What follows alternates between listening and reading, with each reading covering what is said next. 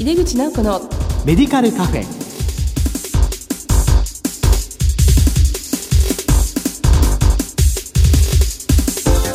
こんばんは。帝京平成大学薬学部の井出口直子です。井出口直子のメディカルカフェ。この番組は医療を取り巻く人々が集い語らい情報発信をする場です。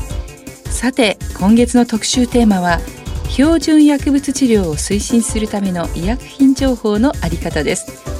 日本では少子高齢化の進展と同時に医療の高度化などに伴い医療費が膨らんでいることが問題となっています。今月は医療従事者が医療費適正化を図るためその一つのヒントになるような情報をお届けできたらと考えています。この後ゲストにご登場いただきます。どうぞお楽しみに。入れ口直子のメディカルカフェ。この番組は武田手羽の提供でお送りします。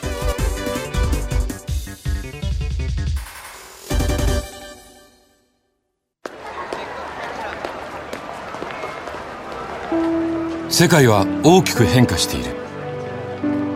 価値観も大きく変わっている。これからの時代健康とはどんなことを言うのだろう。医薬品には何が求められるようになるのだろう。一人一人に寄り添いながら価値ある医薬品を届けたい。私たちは武田手羽です。帝京平成大学薬学部の井出口直子です。標準薬物治療を推進するための医薬品情報のあり方特集の1回目です。今回は問題解決のための情報提供と薬剤師の役割と題してお送りします。ゲストは日本調剤株式会社取締役ファインダット事業部長の正原慶宗さんです。正原先生どうぞよろしくお願いいたします。よろしくお願いいたします。あの、増原先生にはこの番組に2013年と2016年にもご出演いただいています。でもあの、初めて聞く方もいらっしゃいますので、改めまして、増原先生のご略歴と現在のお仕事を教えてください。はい、あの以前出演させていただいた時は聖マリアンナ医科大学病院として出演させていただきました、えー、2017年の3月に、えー、聖マリアンナを退職いたしまして同年8月に日本調剤株式会社のグループ会社日本医薬総合研究所に病院コンサルタントグループ部長として採用していただきました、えー、2019年4月に、えー、日本調剤株式会社に移りまして、えー、フォーミュラリーを立ち上げるべくフォーミュラリー事業推進部長として、え移籍してきました。で2020年6月に日本調剤株式会社の取締役ファインダット事業部長として今のファインダット事業を担当しています。はい、ありがとうございます。はいもう正原先生といえばもうね薬剤師の中では知らない人はいないと思うんですけど本当にこう正原先生といえばまあジェネリックであったり一般名処方であったりっていうのをもう日本の中でも先駆けて推進していらしてそしてフォーミュラリーももうずっと進めてらした先生なんですけど、まあ、現在は日本調剤薬局の方でフォーミュラリー事業部としてまたあの今回ご紹介いただきますファインダットという、まあ、すごいこうシステムですかねを作られて今普及されていらっしゃるということですね。あのまあ、今までこう日本の医薬品情報の、まあ、問題点みたいなものをどのように感じていらしたんでしょうか？はい、あのまあ私は医薬品情報をやはり集めるのではなくて臨床に活用したいという考えをずっと持っておりまして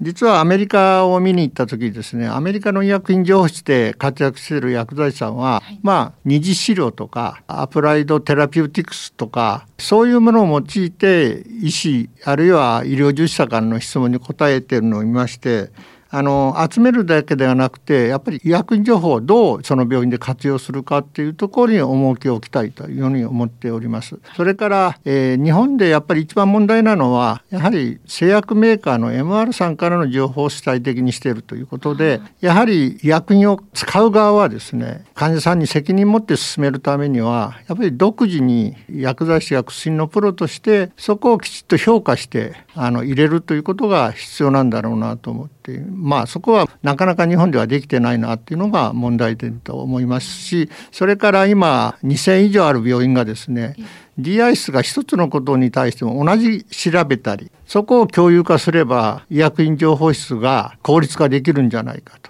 まあ、そこにもやはり横の連携ができてないっていう問題点があって非効率医薬品情報の業務がですね非効率だということがやっぱり一個大きな問題です。で残念ながらだからといって日本はその中立的な情報を評価して配信する事業って行われてませんのでそういうものが今回できたらいいなと思ってまあそこを反省のもとにこういう事業さっき言われたファインダット事業を立ち上げさせていただきました。なるほど。この、まあ、医薬品情報室ほとんどの病院が。あるんですけれども、まあ、活用の方をもっと重きを置いてそうですね、はい、はい、いろんな病院が同じことをしているのはすごい非効率的と、ね、おっしゃる通りですよね。はい、なので医薬品評価とかを、まあ、きちっとこう中立的な立場でやるそういう機関が必要。そうですね。まああの我が国には残念ながらそういうものが発達してないんですけどもアップトゥデーとかいうのはもう世界中で市場としては2,000億ぐらいな市場を持っています DRUGDEX もありますしやっぱりそういう中立的に評価された二次資料っていうのが非常に充実しててそれがいつでもアクセスできる状態に海外はなってます。で実はアメリカに行った時にですね、やっぱり医療と教育は母国語でしなさいって向こうのファーム D の人が僕に教えてくれたんですね。はい、やっぱり僕もあのドラッグデックスとか実際マリアンナで使ってたんですけれどもやっぱりそこには英語という壁があってやっぱりちゃんと医薬できないとこあれば原文のまま臨床に持ってたりしてたんですけれどもやはりこうやってチーム医療になるといろんな人が関わるわけでじゃあ全て英語で通用するかっていうとできないのでやっぱりアメリカのファーム D が言ったようにやっぱり医療とかチームでやる場合はやっぱり母国語が非常に大切だと思うんですね。そこでまああの何とかして日本でもこういう共通の医薬品情報ができたらいいなっていうのはずっとまあ20年代の夢ですかね、はい、そこはずっと考えていましたね。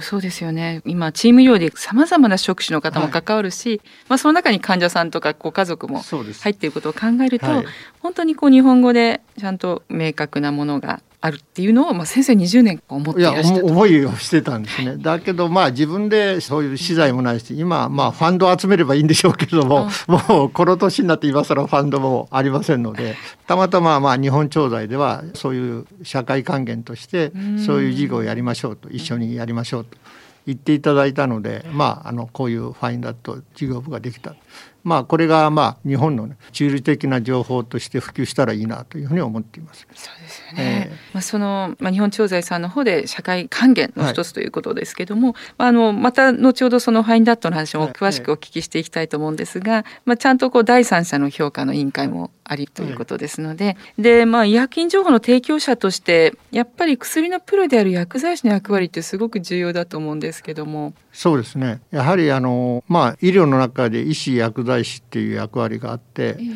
まああの形は医薬分業ができたんですけれども実質的な医薬分業は僕はよく言う、えー、診断は医師薬物治療は薬剤師っていうまあ機能文化が日本はなかなかできてない国ですよね。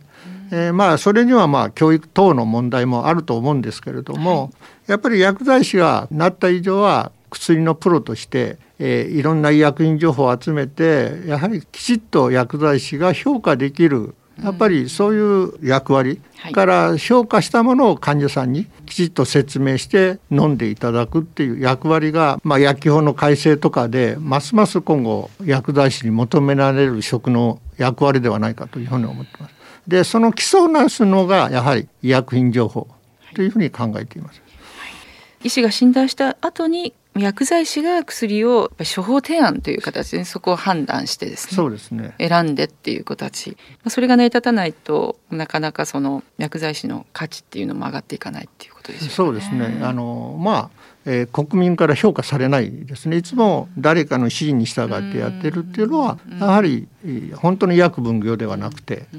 まあ始終関係みたいな形になってるということはやっぱり患者さんのために体を張るっていうそういうあの薬剤師のプロとしての意識がやはり出てこないんだろうと。そこをきちっと職能を分けることによって、はい、それだけのプロとしての自覚と責任感が同時にできてくると。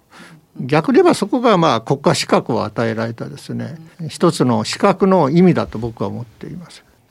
まあ、その判断をつけるためにも非常にこう母国語の二次資料が必要ですので、えー、やっぱり薬剤師の判断するときにいくつかポイントがあると思うんですけども、まあ、一つはこう標準フォーミュラリーって言いますかね、はい。はい、それであと薬効群の比較であったり、はいはい、このどの薬を使うのかってそれからまあ新しく出た薬に関しての評価っていうものですよね。でそういうものがもう先生が作られたこのファインダットにはコンテンツとして入ってはい、そうですね。あの実はマリアンナの時にですねまあマリアンナは病棟活動費用にやってて病棟薬剤師が病棟に行ってマリアンナ500名医師がいたんですけどそこに説明するのにやっぱり病院としての基準がないんですね。使う薬の基準が。同種同効薬があっても5種類あればどれ使うのって言った時にそのやっぱり基準をどう示すかっていうのが実はフォーミュラになってくるわけですね。この病院の薬はこういう使い方をしていこうと。まあ使う順番、この薬を使う時にはどういう患者さんに使うかっていう明確に判断したものがあれば、それが病棟での薬剤師の薬物治療のスキルになっていくわけですね。医師と話す時も。で、えー、どこの病棟に行っても第一選択薬はこれですよ第二選択薬はこれですよ例えばこれがダメな場合はこういう新薬を使いましょうとか一つの基準として医師と薬物治療についてディスカッションできるっていう非常に有効なスキルになるんですね。はい、そういう意味でマリアンナ・フォーミュラリーを進めてきて、まあ、これを事業化すれば、まあ、全国の薬剤師にまあ、えー、全てそれに習えとは言いませんし自分たちで作っていただいても結構なんですけれどもある一定の標準的なものをきちっと示すことが、まあ、その普及にも広がっていくんだろうなというふうに思っています。まあ、先生がずっと言い出した聖マリアンナ医科大学病院の方のもう薬剤部がドクターに薬説明するための安全性有効性経済性の3点でしたよね、はい、フォーミュラリーを。はいそれがもう薬剤師のスキルなんだということでで、まあ、それを全国に広めていくためにファインダットを作られたということですよね。はい、ねあのこれを作り始めたのが2019年ぐらい。えっと2019年の4月ですね。4月フォーミュラリー事業推進部っていう名称でスタートしまして、それをウェブサイトに載っけるためのまあウェブの開発とかで同時に先ほどあのフォーミュラリーをまあ中立的に推進するために第三者委員会の立ち上げとか、からあの新薬評価もコンテンツの中にあるんですけれどもそれもまあ我々が作るだけではなくてそれも現場の薬剤師にきちっと査読していただいて中立性をきちっと担保したものを提供するっていうそういう準備が大体1年ぐらいでした。もうどこから手をつけようという感じだとは思うんですけども。もう最初からあのお金を出して買っていただくためのまあ、正確性とか、はい、から網羅的とか、うん、そういうものに関しては、うん、2019年の4月、まあ、フォーミュラ事業部を立ち上げてどういうまあ、手順で作るとかはそれから議論しながらから実際作りながら立ち上げてきました。ぜひですねあの聞いているリスナーの方もファインダットのページを見ていただきたいと思うんですけども、はい、なかなかそのページだけでも見応えが ありますよね。で、まあ、これだけ丁寧にあの薬の評価をされていると本当に現場で使いやすいなって思うんですけど、まあ、これを使ってもらいたいところっていうのはどういうところをイメージされてますか？まあ現状はまず医療機関を優先的にあの最初、はい、まあやってたんですけれども、えー、2020年の6月にファインダット実際作って、えー、まあちょうどコロナ禍だったので、うん、無料で配信するっていうサービスを4か月間やりました。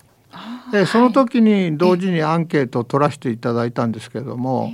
まあ、そこに参加された方が133施設ありまして、そのアンケートの調査を聞きながらも含めて、まあ、今後どう運営したらいいかということ、それから、まあ、医療機関にまあ、できるだけサービスとして使っていただこうと思っていたんですけれども実はその医療機関からレジデント教育に使えないとかいうことがありましてじゃあ大学に使ってもらえるんじゃないかということで、まあ、医療機関から大学それからまあ薬局が改正になりまして、ご存知のように、地域の連携薬局とか、えー、医療機関専門連携薬局とかっていうのが出て、まあ、そこが DI スとなって医療機関と医薬品情報を提供しなさいとかいうふうになってじゃあ薬局にも展開しようということで日本長大では今22店舗でファインだと薬局がどう使うのか例えばトレーシングレポートにどう使えるのかっていうまあトライアルをしていただいて実はある薬局さんとはもう契約していただいて薬局にも今展開してます。それから地域ホーミラリーのためにということで、地域ホーミラリーの普及の、まあ、モデルとして今古賀佐島郡で3病院ともやらせていただいている。から協会憲法資料課さんとも案件をしているということで、まあ、今は非常にいろんな面で広がっています。まあ基本は医療機関を基本にしてるんですけれども、おかげさまでいろんな医療機関あるいは大学からあのファインダットを使いたいというのは、まあ、今広がっている状況です。じゃあもうどんどん今普及している途中ということですよね。この後半の放送の時にまた詳しくですねファインダットの話とか活用それから使っていただいた方のお声などっていうところをお聞きしていきたいというふうに思います。標準薬物治療を推進するための医薬品情報のあり方特集の1回目今回は問題解決のための情報提供と薬剤師の役割についてお送りしましたゲストは日本調剤株式会社取締役ファインダット事業部長の松原慶宗さんでした。先生お忙しいところありがとうございました。ありがとうございました。次回もよろしくお願いいたします。世界は大きく変化している。価値観も大きく変わっている。これからの時代健康とはどんなことを言うのだろう。幅広いラインナップで信頼性の高い医薬品をお届けします。一人一人に向き合いながらどんな時でも健康を咲かせる力を。私たちは武田手羽です。